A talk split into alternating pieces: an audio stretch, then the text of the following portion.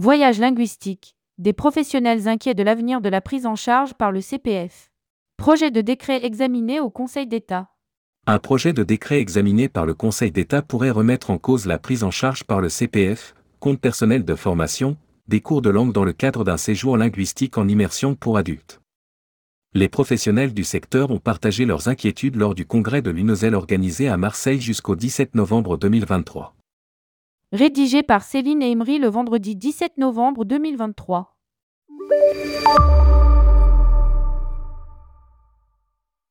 Un projet de décret à l'étude au Conseil d'État pourrait mettre à mal une partie de la prise en charge par le compte personnel de formation, CPF, des séjours linguistiques en immersion pour les adultes. En attente de validation, ce texte vise les plateformes de portage certifiées Calliope qui sous-traitent tout ou partie de leur formation à des organismes non certifiés en France ou à l'étranger. Par effet de ricochet, les spécialistes de voyage linguistique pourraient aussi être impactés, puisqu'ils sous-traitent également les cours à des écoles de langues étrangères qui ne sont pas certifiées Calliope.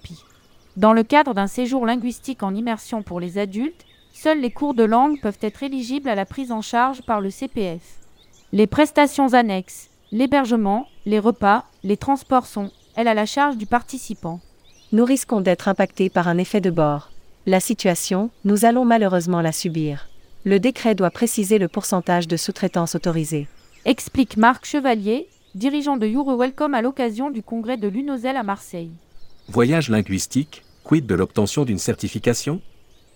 Seuls les organismes certifiés Calliope en France qui disposent de leur propre structure à l'étranger ne seraient pas impactés par le projet de décret. L'autre contrainte qui pourrait venir complexifier l'obtention du financement par le CPF, c'est le contrôle de l'obtention d'une certification à l'issue de la formation. Cela pourrait demander un suivi supplémentaire pour vérifier que les personnes en formation ont bien validé leur certification. Ajoute Marc Chevalier. Ce dernier rappelle que la formation en anglais, au global, fait partie du top 3 des formations financées par le CPF. À lire aussi, Voyage scolaire. Bientôt plus besoin de passeport pour aller au Royaume-Uni. Sabine Bonneau, déléguée générale de l'UNOZEL, s'est rapprochée des acteurs de la compétence pour faire remonter auprès des pouvoirs publics la voix des spécialistes des séjours linguistiques. Nous avons préparé un argumentaire très complet. Cependant, seules deux questions ont été remontées par les acteurs de la compétence. Nous attendons leurs réponses. Dans la formation en général, il y a les formations en anglais, et dans cette catégorie il y a les séjours en immersion pour adultes. Nous sommes une niche dans la niche. Il est très compliqué de nous faire entendre. Ajoute le dirigeant de Euro Welcome. Les textes relatifs à la mise en œuvre de l'encadrement de la sous-traitance pourraient entrer en vigueur à compter du 1er janvier 2024. Publié par Céline Emery.